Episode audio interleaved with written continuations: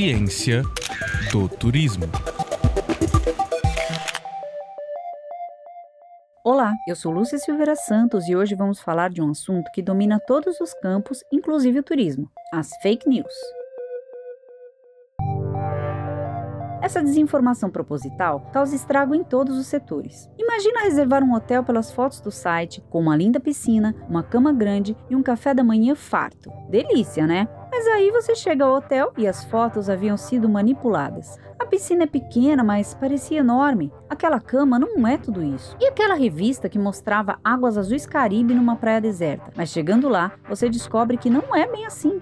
A praia é poluída, muito cheia. Pois é, a manipulação de imagens é uma forma de fake news e nem sempre sabemos reconhecer porque se trata de uma desinformação sutil. Aí você pensa, para me proteger, é só olhar as avaliações dos usuários nas plataformas de turismo. Só que essas plataformas também não são isentas de desinformação. Críticas falsas induzem o consumidor e são relativamente comuns, mesmo com as plataformas turísticas, criando mecanismos importantes para evitá-las. E para quem pensa que essa é uma exclusividade de quem divulga os destinos, saiba que há até moradores de estâncias turísticas que costumam divulgar informações falsas sobre as suas regiões. Se você, por exemplo, já leu sobre ataques de tubarões em praias do Sudeste e viu imagens imagens terríveis sobre isso nas redes sociais, muito provavelmente tratava-se de um boato. Ocorre que o turista nem sempre é bem-vindo pelos moradores dessas cidades. Natural, o trânsito aumenta, as praias ficam lotadas, então os boatos chegam nas férias para tentar diminuir o número de turistas. Mongaguá e Itanhaém, no litoral de São Paulo, são frequentemente vítimas desse tipo de boato, requentado a cada verão.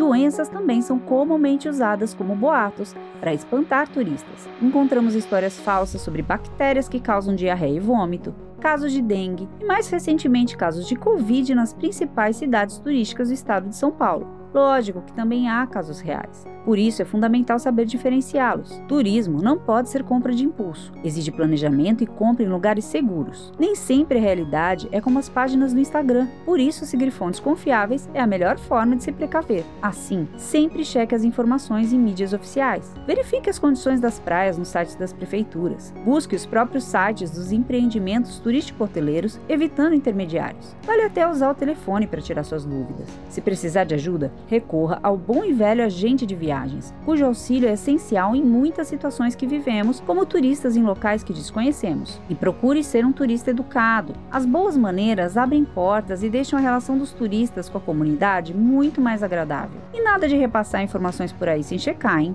Confirme a veracidade sempre. Boa viagem!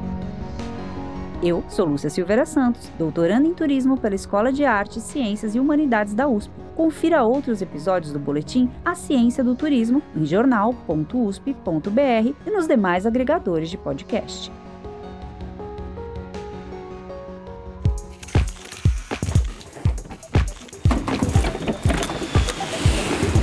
Ciência do Turismo.